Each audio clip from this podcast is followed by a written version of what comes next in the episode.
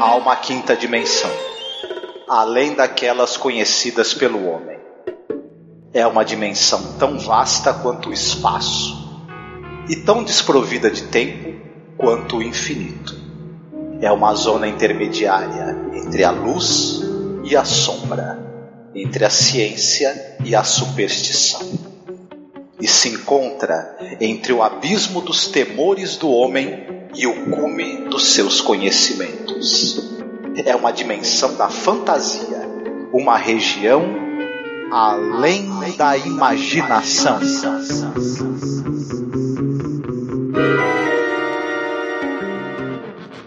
No further than 11-year-old YouTube sensation Oliver Goldman. His latest video is racking up millions of hits because Oliver's running for president.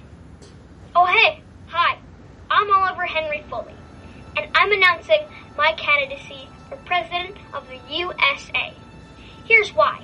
I want people to be nice to each other.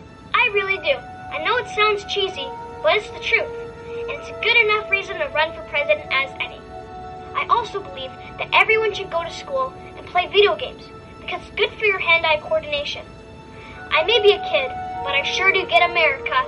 It's the land of equality and freedom for everyone except maybe my little sister. Should run that kid's campaign. Tells it like it is. That's crazy. Eight million views crazy. Considering all the crap coming out of Washington, vote for that kid in a heartbeat. Me too. I like what he's saying. He's a little cutie.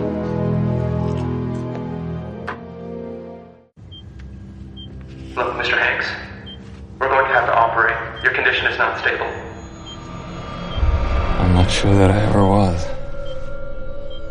A stable person would have seen what was happening. Let's hit it! We the people all across the nation. It's about time for a celebration. Olá, ouvinte, seja bem-vindo à nossa Zona do Crepúsculo. Eu sou Angélica. E eu sou Marcos. E hoje nós vamos falar do mais novo episódio do revival de The Twilight Zone, rosteado por Jordan Peele, The Wonder Kids. Episódio foi ao ar agora, no dia 25 de abril. Tem ali uma base no roteiro do Rod Serling, no episódio clássico, né, que é o It's a Good Life, que é um episódio da terceira temporada, né? É uma boa vida. Esse episódio aí é um episódio, caramba, a gente tem muito que falar sobre ele porque ele de certa maneira, ou de muita maneira propositalmente, ele conversa demais com a nossa realidade. Ele quer conversar, obviamente, com a realidade do governo americano, mas ele conversa com a nossa também. Sim, tem uns paralelos interessantes aí com a nossa realidade, né? Tem sim. O episódio é dirigido pelo Richard Shepard, que eu fui procurar um pouco mais sobre esse diretor, né? Porra, não conheço quase nada do trabalho deles mesmo, assim. O cara que eu, que eu vi que tem alguns, alguns créditos no MDB, inclusive naquela série, a versão americana do Betty a Feia e tal. Mas tem alguns outros filmes lá que eu não vi, tipo A Caçada. Não confunda com aquele filme lá dinamarquês, né? Mas ele tem um filme de 2007 chamado A Caçada, Matador, que também não confunda com o filme do, do Almodóvar, né? Então o episódio ele, ele tem essa direção desse cara e o roteiro do Andrew Guest. Falando então um pouquinho sobre elenco, tá estrelando ali o John Cho, que ele fez um filme excepcional, que é esse Searching, né, o Buscando e tal, adorei, um filme muito legal. Tem o Jacob Tremblay, que ele fez aquele quarto de Jack, esse moleque ele realmente está muito bem nesse episódio, que dá um ódio true dele, né. Tem a Alison Tolman, o Michael Patrick Dennis e o Sean Ahmed, e o Jordan Peele apresentando ali. Sim, ele é o apresenta, ele apresenta a história, comenta, né, no início e no fim, né? E diz pro público e pros personagens que eles vão se lascar porque eles entraram na, na, na zona do crepúsculo. Tadinhos. Tadinhos. Bom, o negócio é, tem essas questões políticas, tá? Que a gente vai ter que falar um pouco de política aqui, ou fazer algumas. Porque é impossível a gente não assistir esse episódio pensando o que está acontecendo no nosso país, cara. Como eu acho que é impossível para o americano médio, ele também não, não assistir esse episódio e ver é, claríssimas, né, é, identificação ali com o governo Trump, né, e tal. O jeito desse governo Trump é ficar publicando as coisas no Twitter, né? Coisa que é claro, né, que a gente como bom imitador aqui no Brasil, nós temos o o, o, o Biruliro fazendo também no Twitter, né? Sim. Publicando. É, é gente, falando assim, trocando em miúdos, é gente idiota, mau caráter, e sem nenhum, nenhuma noção do que, que realmente é o processo da política, usando a máquina do Estado para fazer só coisas absurdas, como se fosse realmente uma criança de 11 anos com um brinquedo na mão. Né? Isso acontece lá nos Estados Unidos com aquele, o topetudo, né, com aquele e com aqui também com o nosso, né? Enfim, enfim, bom, e uma curiosidade aqui, já que a gente gosta de fazer isso nos podcasts de clássicos, né? A Lily Foley, né, que é o nome da personagem dela, que é a Erica Tremblay, ela é mesmo irmã do Jacob Tremblay, viu? Ela faz a irmãzinha dele e é, na vida real é irmã mesmo. Eu achei que ela estava interpretando a irmã dele muito perfeitamente. Tá, tá explicado. Não, e detalhe, esse sobrenome Foley, Ellen Foley é o nome da professora favorita do Rod Serling.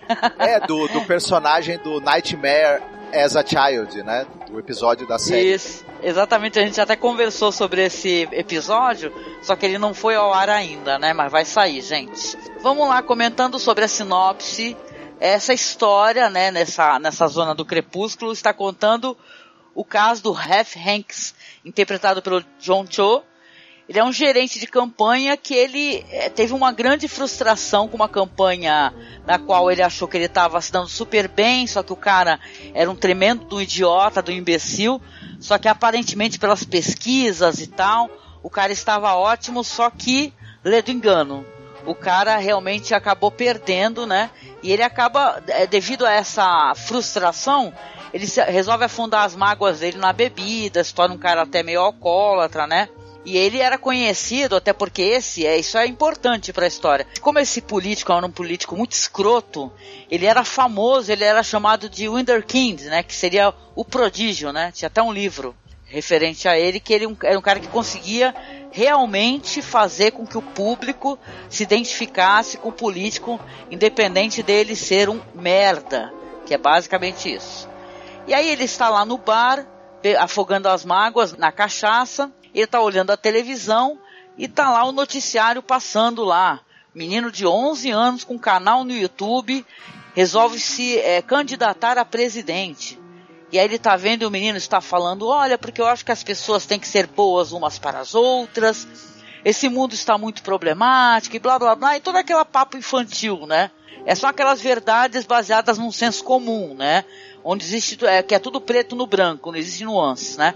Olha para isso, né? O menino tem mais de que de 50 milhões de visualizações, algo do gênero, e ele fala: "Nossa, né? Caramba, olha que coisa interessante". Já na próxima cena, o Ref está lá na casa do menino com os pais, a menininha conversando no jantar, e ele está lá com um propósito, né? Para sugerir para os pais se é possível realmente candidatar o, o menino Oliver a ser o próximo presidente. E os pais falam, porra, o Ref, o que, que você tá fazendo aqui? O menino tá lá no canal do YouTube, é uma coisa que visivelmente é uma brincadeira, né, e tal. Então por que, que você está aqui? É, você é um oportunista, não é? Aí ele fala, sim, eu sou um oportunista, eu quero sim estar na mídia e tal. Na verdade, se você candidatar o seu filho e ele conseguir, imagine só, ele vai conseguir pagar a faculdade dele, da irmã dele, do cachorro dele e tal, e faz aquelas promessas de campanha e essa surrealidade prossegue, né? A gente já vai ter o Jack chamando eles para ver um vídeo que ele quer falar o, que, que ele quer fazer para ter um mundo melhor e tal. E a cena já vai, inclusive, passando ali para uma cena dele realmente em público, já num palco, com um megafone, falando que na verdade o mundo seria muito melhor se houvessem mais feriados prolongados, se as pessoas é, pudessem né, é, jogar, brincar e tal, que deveriam ter mais lojas de panquecas, essa merda toda qualquer maneira, não é que seja uma merda, né? Mas é tipo assim, é muito simplista, né? Pra problemática do, de, de um país enorme, né? Como os Estados Unidos, né? Aí ele já tá, inclusive, o um menino mostrando a que veio, né? Porque essa criança, tanto como a outra criança lá do episódio que a gente vai mencionar também um pouquinho, tem traços assim de autoritarismo, é uma espécie de, de signo pro fascismo, né? Então o menino tá lá e o menino fala para ele: Poxa, você já conseguiu os meus músicos para gravar o meu clipe? Ele fala pro ref: Ainda não. Ah, você pensei que você fosse melhor do que isso. E é claro, o ref já vai vendo, inclusive, que o menino não é uma grande flor que se cheire, né? Esse menino, ele vai é, participar de um debate de TV onde a falta de conhecimento dele vai ficar clara para as pessoas. Ele é uma criança, ele não tem uma profunda reflexão sobre problemas como economia, é, questões políticas, política internacional, etc. Ele acaba tendo uma queda nas pesquisas, o, o cara que está cuidando da campanha dele é, é, é, meio que demitido, sai da campanha e tudo mais, e, e, as pessoas por um tempo esquecem ali, né? Que, esse, que ele poderia ter uma chance de ganhar. Ocorre que, mais pra frente, você vai descobrir que ele, ele manda um recado, né, pro personagem do Ref, o cara que estava cuidando da campanha dele, dizendo que o cão dele, o Homer, está com câncer, está no, no, com câncer terminal, e aí o cara tem a ideia de utilizar esse, isso como um ponto de para puxar o emocional do eleitorado, fazer uns vídeos com ele, com o cachorro, com a família e ganhar ali a popularidade que o menino tinha perdido. O menino vai conseguir se eleger presidente. A partir do momento em que ele chega na presidência, ele começa a ter atitudes cada vez mais autoritárias, mais centralizadoras, mais paranoicas. É, na linha quem não tá a meu favor tá contra mim, tudo que eu, que eu mandar vai ter que ser obedecido, senão é traição, e a vida dessas pessoas próximas a ele vai se transformar num verdadeiro pesadelo no inferno. É basicamente isso, né? A premissa da história. Legal, agora eu queria que a gente desse uma puxada no freio e falasse um pouco do episódio da série clássica do qual ele se é, é, inspira. Né, que é um episódio, aliás, se tem uma coisa que a gente vai ser obrigado a concordar aqui, é bom até tirar isso da frente de uma vez, é que é, é um episódio excepcional da série clássica mesmo. Tanto que eu não quero nem que a gente fale demais sobre ele, porque eu quero que a gente possa ter o prazer de, de ter um podcast sobre ele e falar especificamente dele. Mas o, o Anthony Fremont, que é esse moleque de 6 anos de idade, Marcos, que tem poderes mentais. Qual é o paralelo dele com Oliver Foley? É, o, o interessante é que o paralelo é que ambos são crianças, o, o, da série clássica é uma criança um pouco mais jovem, de 6 anos, mas ambos são crianças imbuídas de um poder muito grande que não deveriam ter, porque não tem maturidade para lidar com aquilo. E diante delas você tem um grupo de adultos totalmente intimidados e acovardados diante do poder que, essa, que essas pessoas. Alguns acovardados, outros que acabam fazendo o jogo da criança com medo ou para não, não sofrerem nenhum tipo de punição. E isso vai fazer com que o mundo, o mundo dessas pessoas vivem se desestruture completamente, né? É, fazendo alguns paralelos, a única diferença é que no, no, no, no episódio da série clássica, a única não, uma, uma, das várias, é que não explica como é que esse menino adquiriu esses poderes, enfim, ele, ele talvez tenha nascido com eles. O episódio já coloca você dentro daquela situação, ele não dá um, um background de como se chegou aquilo o episódio da série nova, ele dá todo o background de como esse menino conseguiu chegar a, a, a concentrar nas mãos o poder que ele tem foi ganhando a eleição. É, teve um pessoal que reclamou que falou assim, ah, mas as regras aí para concorrer a, a, presidente dizem que você não pode ter menos do que 35 anos, e o pessoal fez uns, uns senões.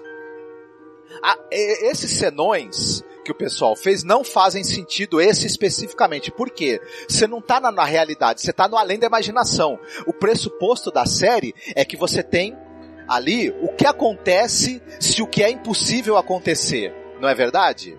Então essa regra não vale. Sim, é, vamos lembrar que a gente está na zona Exatamente. do crepúsculo, né? A gente está na zona da imaginação né, no limiar entre a realidade né, e a imaginação. Então essas coisas podem acontecer. O, tanto o episódio novo como o episódio antigo, ele quer nos dar alguma lição. Né? Uhum. Essa lição, no, caso do episódio antigo, a questão da criança uh, fazer tudo o que ela quer, um universo onde ela pode moldar esse universo, entendeu? O conceito dela, um conceito imaturo, um conceito de que não tem nenhuma vivência, um conceito infantil, seja o conceito que delimita as leis desse universo. E o que, que pode acontecer e o que pode levar até uma certa psicopatia, penso eu. Agora, falando um pouquinho sobre episódio novo, o episódio quer discutir algumas coisas aí. Para além desse negócio do monstro, né? Como o Rod Serling chama, né? Porque até uma coisa interessante no episódio antigo, que ele se refere o tempo todo ao monstro. Quando a gente vai ver, é um monstro assim que é uma criança de linda, de olhos azuis, maravilhosa, e que não inspira nenhum medo, até você não fazer o que ele quer. O episódio moderno, ele quer discutir algumas questões aí. A questão é, por que que a gente vota sempre é, é, colocando na frente as emoções, como ódio, raiva, amor, pena, piedade. Isso é uma questão humana. Né? As, as pessoas, claro, todas são passíveis de serem movidas por, por suas emoções. Mas é, política, eleições e direito ao voto tem que ser movidas pela racionalidade. Não é pelos sentimentos, você tem que ser racional. Sim. Tem que ter uma racionalidade, ver quem tem competência, não pode cair no papo furado de, ah, que nem um menino na hora que, que ele começa a treinar pros debates, né? E até o cara que tá treinando ele fala, porra, mas não tem condições, esse menino não sabe o que tá falando, vai passar maior vergonha. Como realmente passa, né? Só que ele fica falando, é, mas eu vou trazer uma, uma, uma turma de pessoas que entendem. O conhecimento vai vir através de outras pessoas, não precisa ser por mim. Aí você já começa a sentir o fedor da merda subindo, né? Porque a gente tá vivendo isso, né? Eu vou, vai, eu vou trazer os melhores. Só que caramba, quem são os melhores? De acordo com a concepção de uma pessoa que tem péssima concepção das coisas. Entendeu? No episódio ele nem explora muito isso, né? Quem são essas pessoas? Porque ele nem traz essas pessoas, né?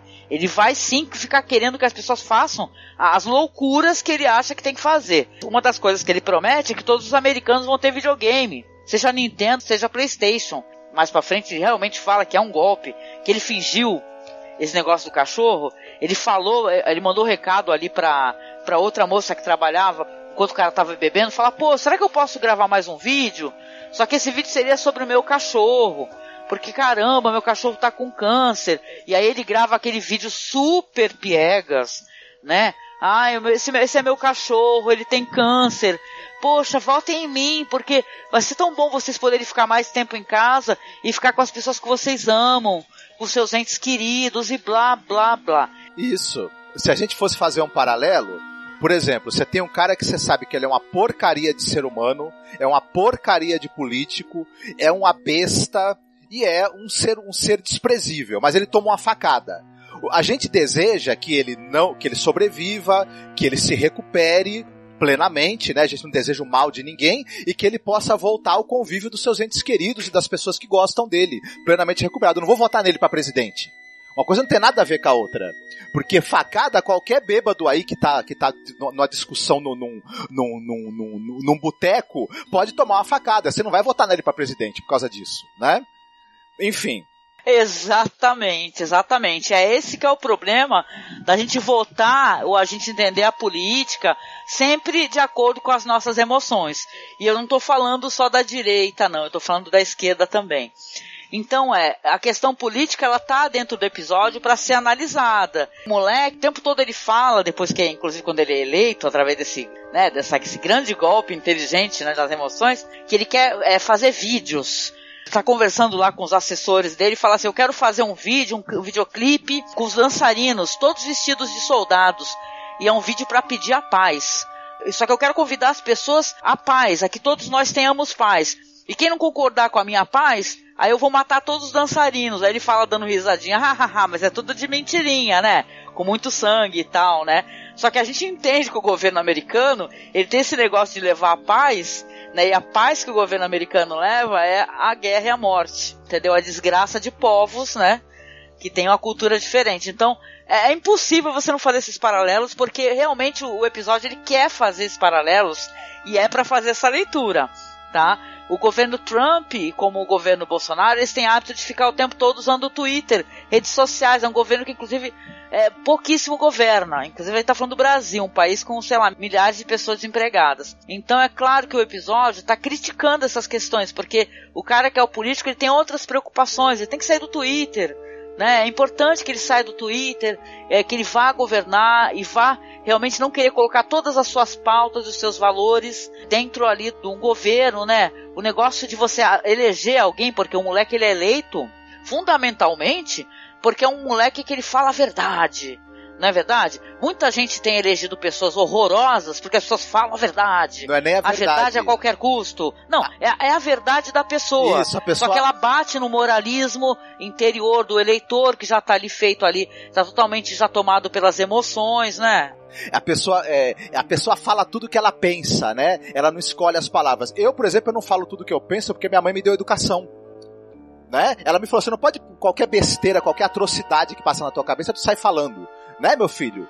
Se eu falava qualquer esse tipo de coisa, eu tomava um, um, um bom do, do, do enquadro da minha mãe. Eu aprendi a, a ter um pouco de cuidado com o que eu falo. Então, na verdade, isso não é qualidade, a pessoa falar qualquer atrocidade que vem na cabeça dela, é um defeito. Né? Prova que a pessoa não tem senso crítico, que a pessoa não tem respeito e que a pessoa provavelmente tem pouca inteligência, né?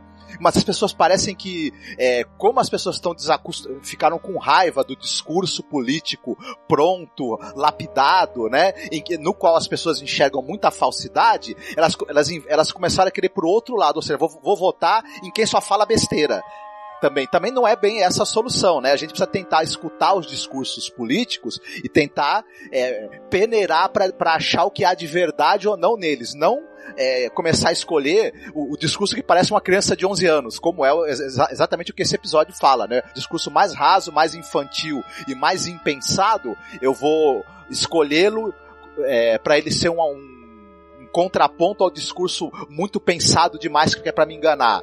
N não sejamos também tão, né? Não vamos abraçar um absurdo desse não, jeito, e, né? E tem outras questões que tá aí. Quando a gente elege um político, isso aí tá, isso é off pauta, tá? Desculpem.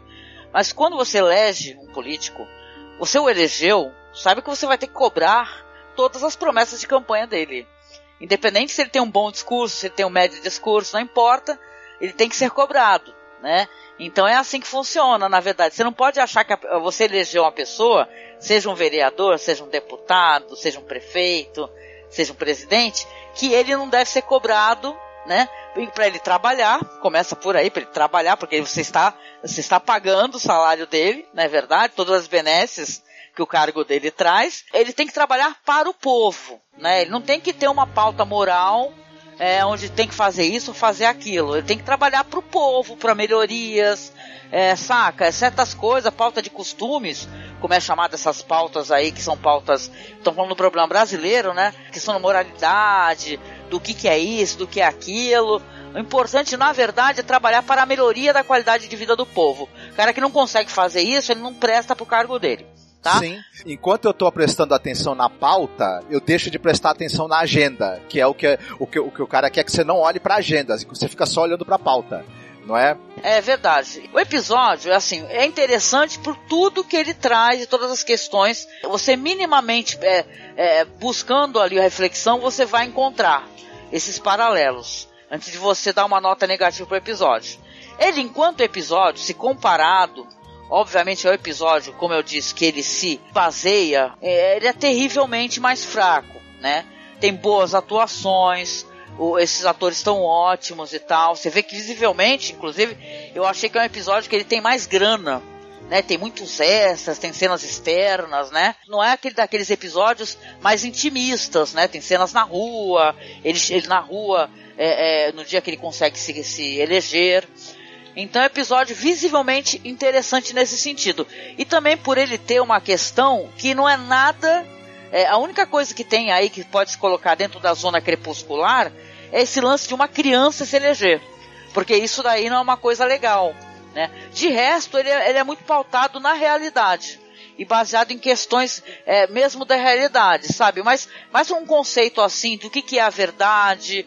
Tem esse lance depois mais pro final, contando né, o final que esse cara ele resolve é, tentar de alguma maneira confrontar o um menino, coisa que também no episódio da série clássica vai ter um personagem que vai fazer.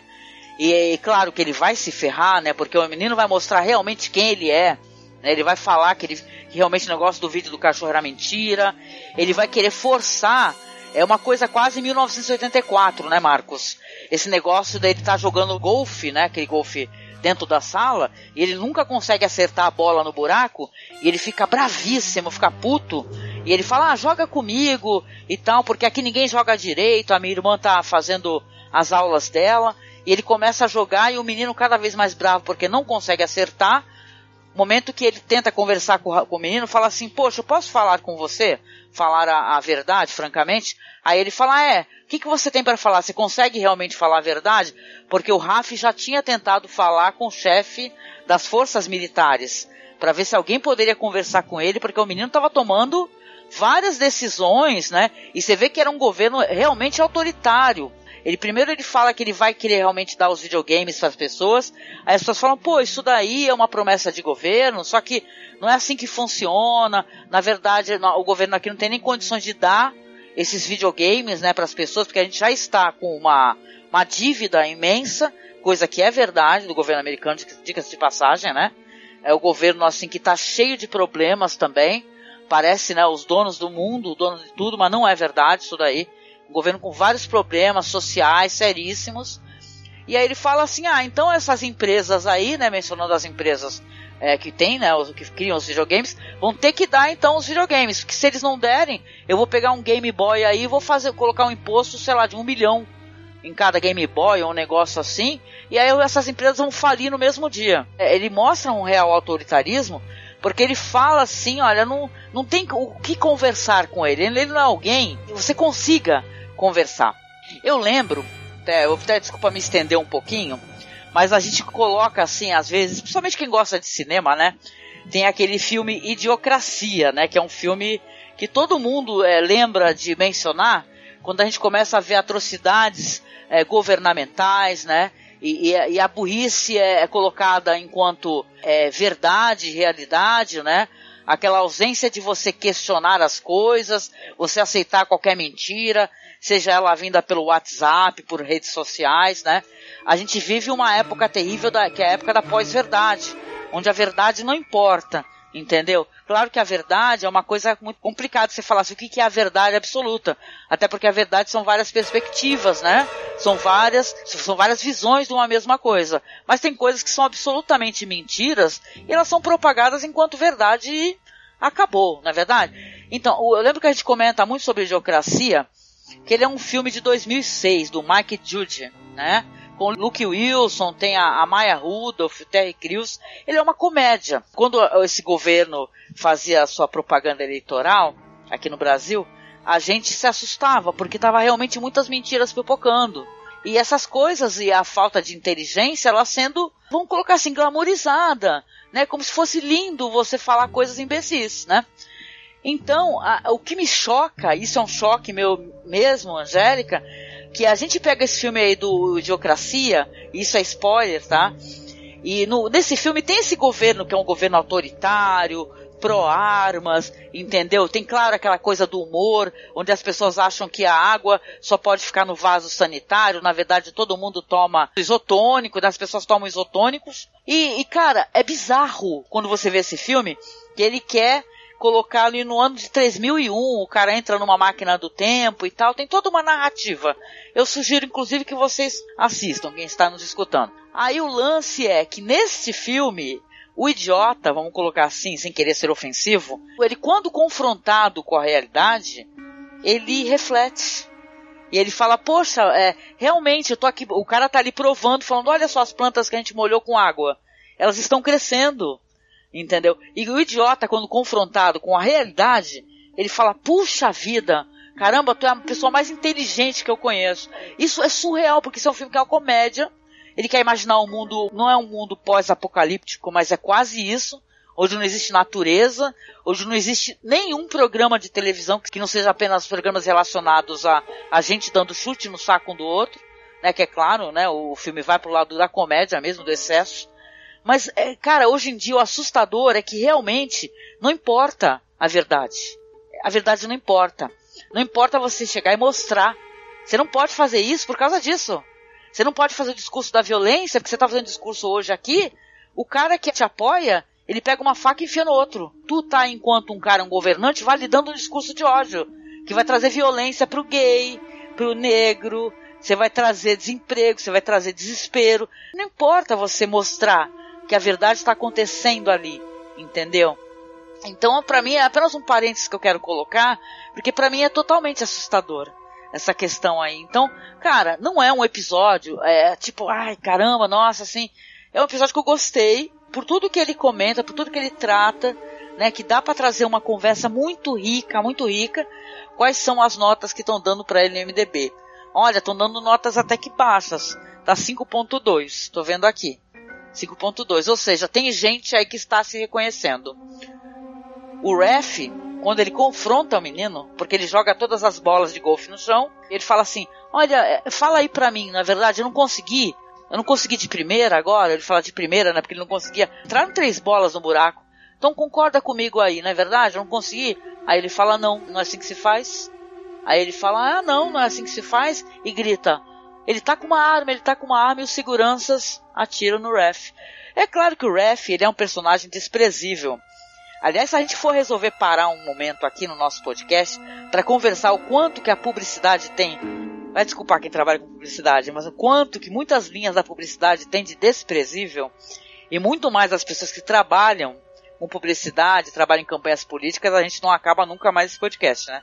Porque é, os caras eles trabalham toda uma imagem, é o trabalho deles, tá? Só que na hora que você vende uma imagem a imagem boa de um cara que você sabe que o cara é podre, cara é nojento.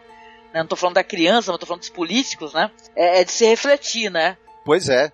Fazendo uma comparação rápida com o episódio é, da série clássica, eu não vou falar muito porque também a gente não pode ficar queimando pauta que a gente vai falar do episódio da série clássica em mais detalhes. Mas o, o episódio dos anos 60, ele vai por um outro caminho que ele, ele apresenta uma situação de terror e de tensão crescente e você é pego por esse horror absoluto que se instala.